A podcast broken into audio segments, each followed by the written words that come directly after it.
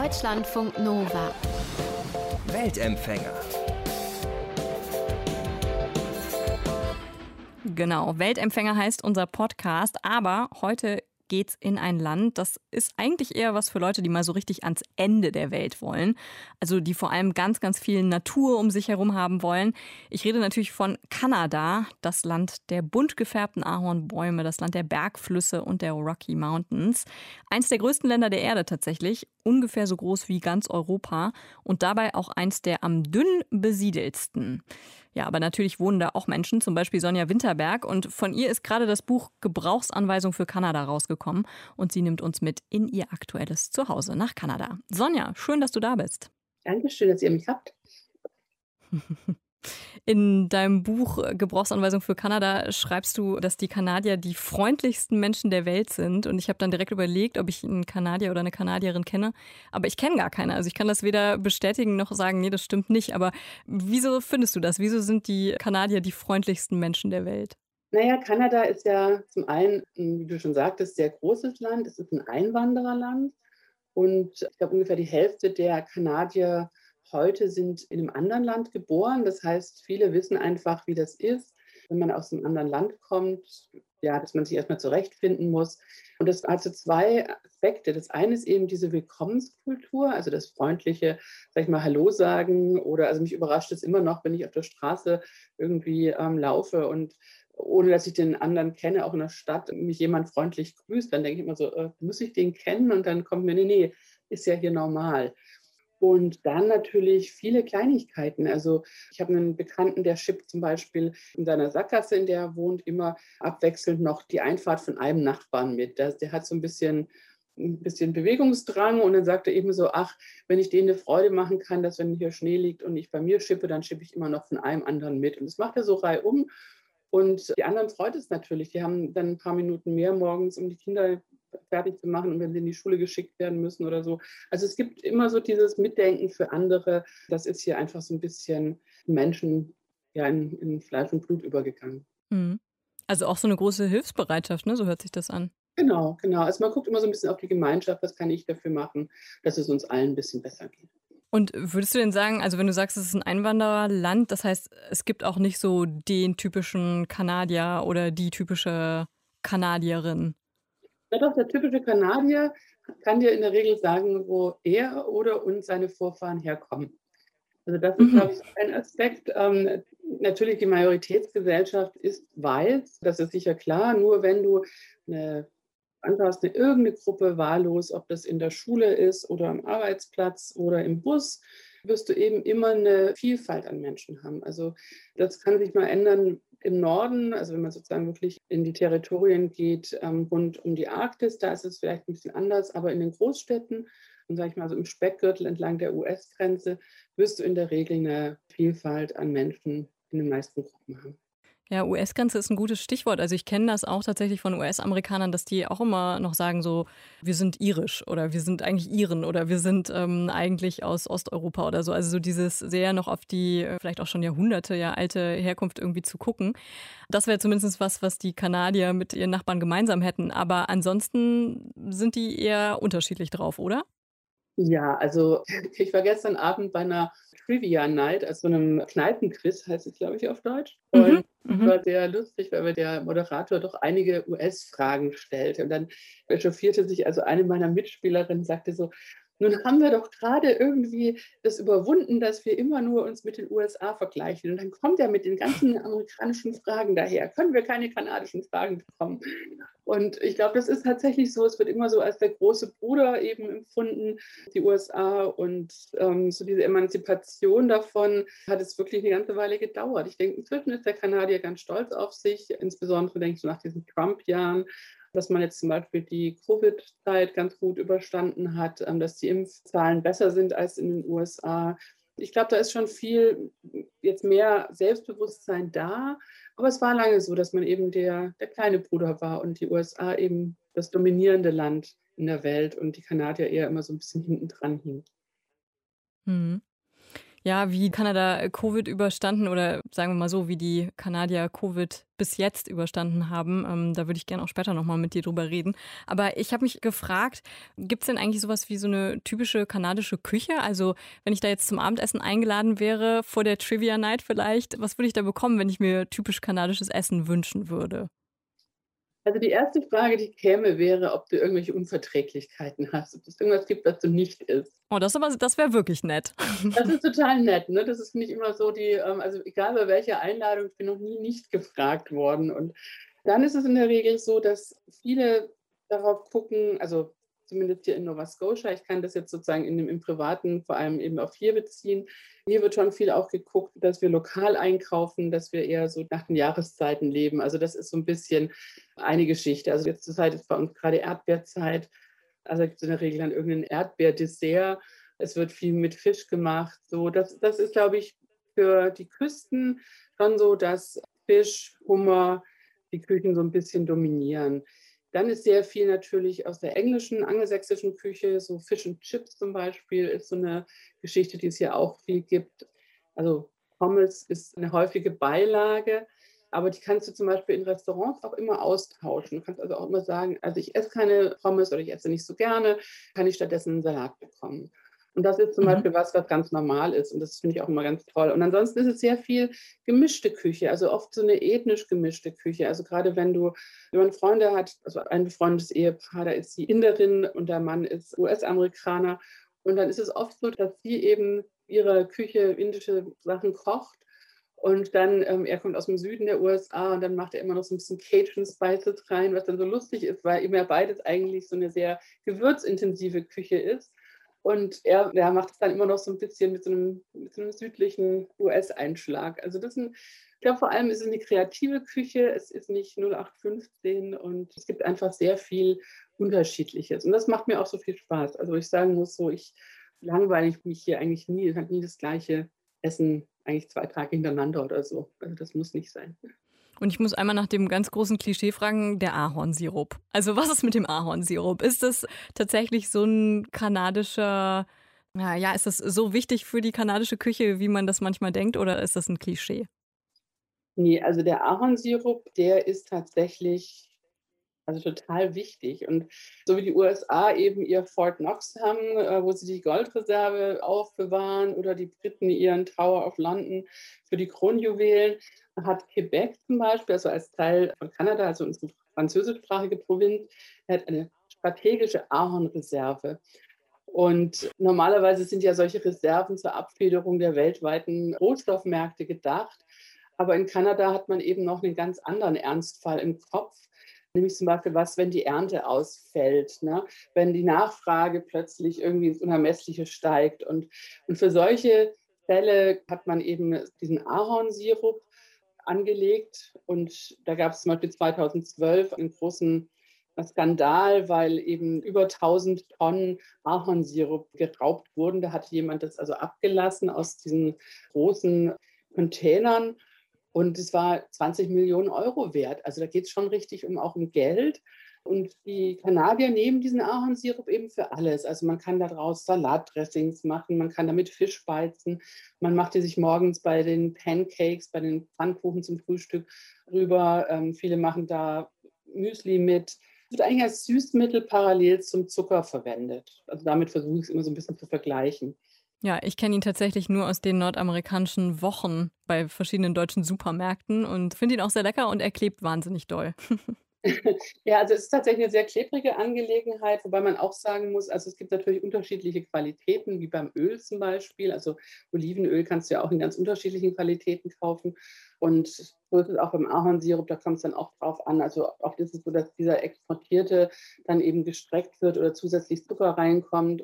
Ähm, also so ganz frischer Ahornsirup von den Farmen, das, also richtige Ahornsirupfarm, wo man sehen kann, wie der aus dem Baum abgelassen wird, das ist schon sehr lecker. Also das schmeckt auch tatsächlich, hat so einen eigenen Geschmack und ähm, ja, ist was Besonderes. Gut, dann lass uns mal ein bisschen weiterreisen. Wir haben schon mehrfach gesagt, Kanada ist wirklich sehr, sehr groß und auch sehr, sehr unterschiedlich natürlich. Ich sage nochmal einmal, es hat rund 10 Millionen Quadratkilometer, also man kann sich das wirklich kaum vorstellen, ne? fast so groß wie ganz Europa. Aber lass uns trotzdem mal versuchen, dass wir so ein bisschen durchreisen. Also wir fangen mal an im Osten, an der Küste.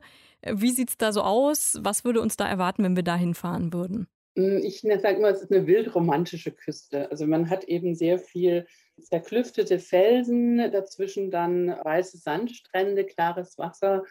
Ja, das ist so, im Süden ist es eher, sag ich mal so, wir sind auf der Höhe von Genua, also Norditalien. Das Klima ist aber eher skandinavisch. Und wenn man sozusagen diese Küste dann weiter entlang geht, bis hoch in die Arktis, hat man sehr unterschiedliche Landschaften, aber im Wesentlichen ist es eben gekennzeichnet durch eine wilde Küstenlandschaft. Mhm. Und ich habe in deinem Buch Gebrauchsanweisung für Kanada auch gelesen, dass es in einem bestimmten Teil auch viele deutsche Einwanderer gibt, richtig? Also wir haben auf Cape Breton, das ist so das nördliche Nova Scotia, ist eine, gibt so eine kleine Kommune, nenne ich das jetzt mal, von Deutschen, die ja so ein bisschen aus dieser Prepper-Szene, der deutschen Prepper-Szene kommen. Ich will es jetzt gar nicht so in die rechte Ecke so unbedingt stellen. Also es ist sicher eher rechtslastig, aber im Wesentlichen sind es Deutsche, die von der europäischen Apokalypse hierher ausgewandert sind. Also die glauben, dass in Europa große Umwälzungen bevorstehen ähm, wegen Migranten und wegen ähm, jetzt gerade natürlich aktuell die Impfgeschichten wegen Covid. Und die haben sich da so ein bisschen hin zurückgezogen. Eva Herrmann, die ehemalige Tagesschausprecherin, betreibt da so eine, so eine Wissensmanufaktur, wo sie irgendwie ein, zweimal im Jahr irgendwelche Seminare macht, wo sie versuchen, Neusiedler zu werben. Das ist aber eher so eine skurrile, ja, kleine Gruppe, die wirklich sehr marginal ist, würde ich sagen. Mhm. Da muss ich noch mal einmal kurz nachfragen, ist das denn überhaupt einfach, nach Kanada einzuwandern oder haben die sehr strenge Bestimmungen? Also es ist ein offiziell deklariertes Einwandererland. Das heißt, man braucht Einwanderer. Die Infrastruktur für so ein großes Land rechnet sich eigentlich erst, wenn man ungefähr 100 Millionen Einwohner hat. Kanada hat im Moment um die 38 Millionen Einwohner. Und ähm, insofern gibt es eben so verschiedene Einwandererprogramme, zum Beispiel für Handwerker, für Mediziner, für also verschiedene Qualifikationsgruppen. Aber es setzt auch immer voraus, dass man eben eine der Landessprachen gut kann, dass man gesund ist, dass man sozusagen nicht kommt, um das Sozialsystem auszunutzen. Also da haben sie viele Hürden eingebaut, die man erstmal überwinden muss. Aber grundsätzlich ist es ein Einwandererland. Gut, dann haben wir so ein bisschen die wildromantische Küste kennengelernt und dann geht es so ein bisschen weiter Richtung Westen, so durch die Mitte und dann gehen Westen äh, Kanadas. Wie verändert sich das Land da? Naja, wenn ich jetzt direkt von unserer Provinz hier in Nova Scotia ausgehe, dann ist die nächste Provinz, die wir von hier aus erreichen, erstmal New Brunswick. Und da ist das Spannende eben, dass es tatsächlich die einzige zweisprachige Provinz ist. Also beide Sprachen, Englisch und Französisch, ähm, existieren hier nebeneinander. Das heißt zum Beispiel, dass die Straßenschilder zweisprachig sind, dass die meisten Leute auch tatsächlich beide Sprachen in irgendeiner Form beherrschen. Die haben eine stärkere und eine schwächere Sprache, aber es ist schon so, dass man eben zum Beispiel in Restaurants ohne nachfragen zu müssen, in beiden Sprachen Essen bestellen kann. Also das ist eigentlich so eine ganz spannende Provinz und die wird oft so ein bisschen übersehen. Dann gibt es als nächste Provinz haben wir Quebec. Quebec ist eben keine zweisprachige Provinz, auch wenn man da auch Englisch spricht oder sprechen kann, zum Beispiel in Montreal. Aber wenn man außerhalb von Montreal ist, dann wird es schon schwierig. Dann wird eigentlich fast nur noch Französisch gesprochen und hat auch viele, viele ähm, ja, Anlehnungen, sage ich mal, so an die französische Lebenskultur. Zum Beispiel wird ein bisschen mehr geraucht als in den anderen Provinzen. Ähm, es gibt eher so eine romanische Lebenskultur, nenne ich das jetzt mal. Es gibt schon eine deutliche Absetzung zu den Anglophonen, wie sie hier heißen, also den Angelsachsen. Montreal hast du jetzt gerade schon erwähnt. Wenn wir da hinfahren würden, würde uns da auch eher so ein bisschen europäisches Flair umhauchen? Ja, also auf jeden Fall. Also das merkt man ne, in vielerlei Hinsicht. Also ob es nun Cafés sind oder ob es die, diese Kultur auch von Cafés draußen sitzen und so angeht. Also da gibt es viele, viele Parallelen zu Frankreich. Und also ich merke es immer so, mir geht so ein bisschen das Herz auf, weil ich so das Französische auch ganz gerne mag, so die Lebensart, die Sprache. Und das hat man da einfach. Das ist wirklich so ein kleines ja, Kleinod in Nordamerika, würde ich fast sagen. Wie ist es mit den anderen Städten? Also Vancouver, Toronto kennt man noch so, Ottawa vielleicht noch so die Hauptstadt von Kanada. Was ist mit denen? Sind die vergleichbar, jede ganz eigen? Was würdest du noch empfehlen uns als Tipp, wenn wir hinfahren wollen würden? Naja, also die sind, jede hat so ein bisschen so eine eigene Charakteristik. Ne? Also Ottawa ist eigentlich, ja, das Regierungszentrum ist jetzt nicht so die touristische ja, Metropole, also da gibt es vor allem tolle Museen, ähnlich sag ich mal wie Washington DC für die USA, ähm, dass die Museen mhm. Ähm, der, der Ausgangspunkt sind oder der Grund, weshalb man da hinfahren würde. Toronto ist eine Stadt, die mit Sicherheit, also ähnlich wie New York eigentlich, multikulturell ohne Ende ist. Also man, man hat wirklich, sag ich mal, ein kleines Korea da, man hat irgendwie ähm, unglaublich viele chinesische Einwanderer. Eigentlich gibt es an jeder Ecke etwas anderes zu entdecken. Aber es ist eine richtige Metropole. Also New York ist da, glaube ich, so der Vergleich, der am ehesten passen würde. Und Vancouver und ja, British Columbia tatsächlich, ähm, eigentlich wirklich die ganze Region, das ist einfach das Tolle, man kann im Pazifik baden und mit kurzem Abstand am gleichen Tag noch in Rocky Mountains Skifahren gehen. Ne? Also es ist einfach auch wieder eine sehr vielfältige Stadt, aber ganz anders als jetzt zum Beispiel in Toronto, ähm, etwas monokultureller aber sehr hip, sehr modern, sehr West Coast eigentlich, wie auch in den USA, also Seattle oder San Francisco. Also da würde ich so ein bisschen in diese, diese Richtung das ähm, charakterisieren. Mhm. Und damit sind wir dann ja auch schon an der Westküste wieder angelangt. Und da, also wenn man Skifahren kann und baden kann, also wirklich auch landschaftlich dann eine total große Vielfalt, ne? Auf jeden Fall. Ja. Jetzt ist Kanada ja nicht erst von weißen Europäern entdeckt worden. Auch in Kanada gab es ja vorher schon Einwohner, indigene Völker und die heißen da First Nations, also erste Nationen. Wie ist denn deren Situation? Also wir kennen das ja aus den USA oder auch Australien, dass die Indigenen wirklich jahrhundertelang diskriminiert wurden und dass die Folgen halt auch immer noch spürbar sind. Ne? Wie ist das in Kanada? Naja, ich denke, wir sind jetzt ganz aktuell so ähm, äh, schockiert von der Entdeckung dieser anonymen Massengräber mit den Kinderleichen. Also die, ähm, glaube ich, die Nachrichten sind um die Welt gegangen. Erzähl es uns trotzdem noch mal kurz. Es ist bei uns ein bisschen her gewesen. Was genau ist da passiert? Also bis 1997 wurden halt die Kinder der First Nations in sogenannten ähm, Residential Schools unterrichtet, also so Internatsschulen, die absichtlich so weit wie möglich von den Wohnorten der Familien, der eigenen Familien entfernt lagen, um sie eben dem Einfluss einer indigenen kulturellen Erziehung zu entziehen. Ne? Die sollten einfach nicht in ihrer eigenen Kultur aufwachsen. Ähm, da gab es auch den, den Begriff, man solle den Indianer im Kind töten. Ne? Und es ist eben nicht so, dass man sagen kann, wow. das ist 200 Jahren passiert, sondern das geht eben bis in die jüngste Vergangenheit, bis in die 90er Jahre. Und finanziert wurden die Schulen halt von der kanadischen Regierung. Zum Teil wurden sie betrieben von katholischen Orden und evangelischen Missionaren. Und es gab sehr viel Gewalt, es gab sehr viel Missbrauch, sexuellen Missbrauch, aber auch Misshandlungen der Kinder. Und bislang ging man eben davon aus, dass etwa 6000 Kinder in diesen Schulen im Lauf von 100, 150 Jahren umgekommen sind. Aber die Zahl scheint also deutlich zu gering zu sein. Es wird da wahrscheinlich eine sehr viel höhere Zahl an Opfern geben. Inzwischen ist es eben so, dass wir also Gelände von äh, fünf dieser Internatsschulen äh, untersucht wurden mit so ähm, Bodenradar. Also das heißt, da wird in die Erde geschaut von mit besonderem Gerät. Und sie haben in diesen fünf Schulen bereits 1500 Kinderleichen entdeckt und es stehen aber unzählige Schulen aus. Man geht jetzt eben wirklich also von mindestens 30.000 toten Kindern aus, wenn man das so hochrechnet. Ne? Und wie wird damit umgegangen? Also ist das in Kanada jetzt ein großes Thema? War das vorher schon ein großes Thema? Wie gehen die Kanadier damit um? Also es ist kein neues Thema. Es, also es ist so, dass seit 15 Jahren offiziell von einem kulturellen Genozid gesprochen wird. Und wer dieses System der Internatsschulen erlebt hat und, ähm, und überlebt hat, muss man schon sagen, gilt eben als Survivor, als Überlebender. Es gab eine von der Regierung eingesetzte Kommission für die Wahrheitsfindung und Wiedergutmachung. Und das ist so die, sag ich mal, so die offizielle Seite. Da gab es ähm, Entschuldigungen für. Es gab jetzt auch nach dem Fund hier im Frühjahr wurde der Nationalfeiertag zum Beispiel eher als Gedenktag dieses Jahr gestaltet. Das heißt, die Flaggen wurden auf Halbmast gesetzt. Es gab keine großen Feiern, wie das sonst im Kanada-Tag am 1. Juli üblich ist. Und also es wird schon wahrgenommen und die Politik hat sich da, denke ich, ähm, also versucht da auch verantwortlich zu handeln.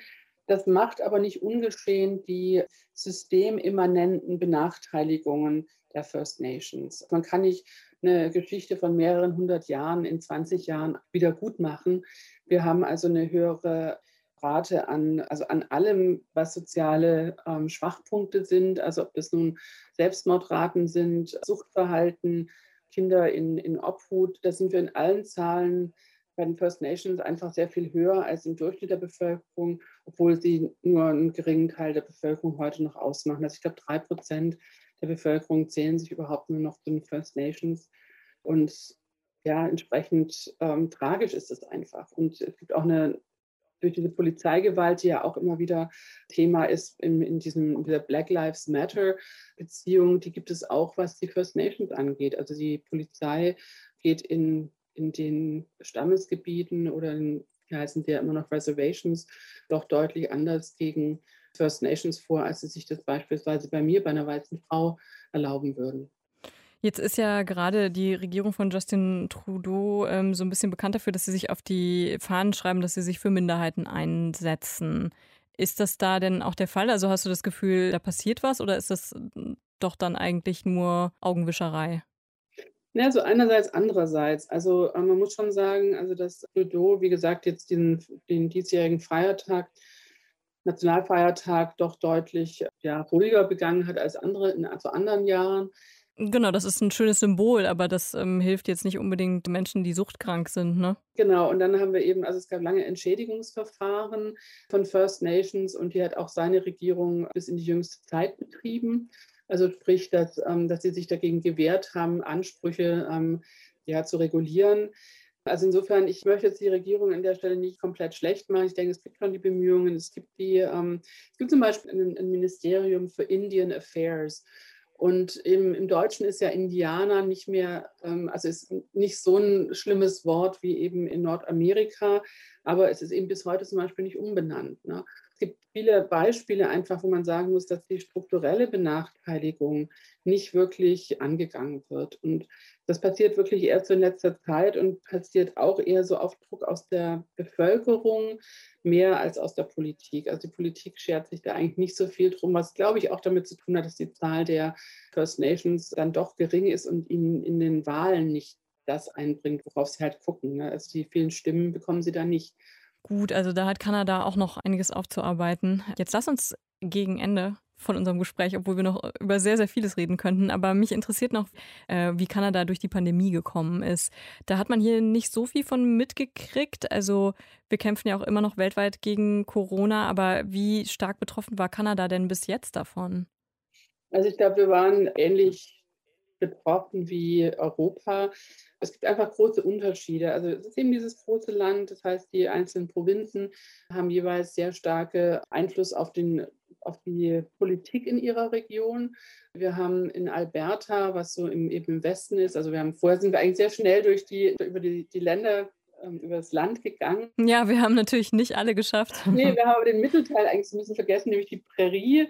Ähm, und die Prärie geht dann so über in, die, in diese Rocky Mountains. Und Alberta ist eben so eine typische Provinz, die ein bisschen anders ist, dahingehend, dass sie eben eine konservative Regierung hat, also praktisch andere, nicht die liberale Regierung von Trudeau, sondern eben die Oppositionspartei quasi. Und die sind relativ schlecht durch die Pandemie gekommen. Also das heißt, die haben viele Opfer gehabt, ähm, sind aber auch die ersten, die also munter wieder geöffnet haben, bei denen die Fallzahlen immer sehr hoch lagen. Während zum Beispiel hier bei uns in Nova Scotia wurde immer sehr konservativ verfahren. Also wir haben immer dieses Ziel Zero Covid gehabt, also Null Covid. Und ich glaube, wir haben nach wie vor sind die, sind wir bei den Covid-Toten, Corona-Toten im Bereich der, also in der zweistelligen Bereich, irgendwo um die 60, meine ich. Also glaube ich weniger als 70 Tote insgesamt gehabt. Was natürlich immer noch viel ist, aber eben, wenn man es vergleicht mit den Zahlen sowohl in den USA als auch Europa, haben wir hier so in so einem kleinen goldenen Käfig gelebt. Die Kinder sind in fast das ganze letzte Jahr zur Schule gegangen. Also die haben von September bis März waren sie in der Schule. Dann gab es nochmal diese dritte Welle. Da wurde nochmal kurzzeitig geschlossen. Aber im Wesentlichen halten sich eben auch die Menschen an das Maskengebot. Die Kinder sind in die Schule gegangen, obwohl es wenig Zahlen gab, mit Maske, sechs Stunden Unterricht am Tag mit Maske, ähm, auch wenn wir nur ein oder zwei Fälle in der ganzen Provinz hatten. Ne? Die Provinz hat eine Million Einwohner und da sind natürlich ein oder zwei Fälle nichts und trotzdem wurden eben Abstände eingehalten, Masken getragen, desinfiziert ohne Ende. Also das ist, glaube ich, so ein bisschen regional unterschiedlich, aber im Wesentlichen sind wir jetzt, ich glaube, zu zwei Drittel mittlerweile durchgeimpft. Die Grenzen waren immer geschlossen, sind auch nach wie vor geschlossen für Tourismus. Da wird es allerdings Anfang September wahrscheinlich eine Änderung geben, wenn 75 Prozent der Kanadier durchgeimpft sind, dann sollen die Grenzen wieder aufgehen und ich glaube, dann ist es auch tatsächlich sicher, hier wieder zu reisen. Mhm. Das heißt aber, die Impfbereitschaft ist relativ hoch und äh, man muss nicht wie in den USA mit den Geldscheinen ködern. Nein, also die kanadische Regierung würde das auch nicht machen. Also ich glaube, das ist so eine kapitalistische Geschichte, die sehr spezifisch für die USA sind, mit ähm, Lotterien und Ähnlichem zu werben. Nee, bei uns wird also tatsächlich mit der Ausnahme von Alberta, will ich mal so ein bisschen sagen, ähm, ist eigentlich die Annahmebereitschaft wirklich groß gewesen. Und also zum Beispiel in Nova Scotia werden auch schon seit, ich gerade seit Mai Kinder ab zwölf geimpft. Da wird gar nicht groß darüber geredet. Also es wird ähm, eigentlich davon ausgegangen, dass du geimpft bist oder dich impfen lässt, wenn du das kannst. Gut, dann zum Schluss habe ich noch eine Frage. Wenn wir dann irgendwann wieder mal nach Kanada reisen dürfen, hast du noch einen Tipp für uns, einen Geheimtipp, dein liebster Ort, wo wir hinfahren könnten, den wir besuchen könnten in Kanada? Na, also ich glaube, das kommt immer so ein bisschen darauf an, ob man eher ein Mensch ist, der sich am Meer wohlfühlt oder in den Bergen. Also die, in den Bergen ist natürlich die Rocky Mountains sind natürlich ganz toll. Ähm, am Meer würde ich für die meisten ist wahrscheinlich der Pazifik dann so ein bisschen das Exotischere.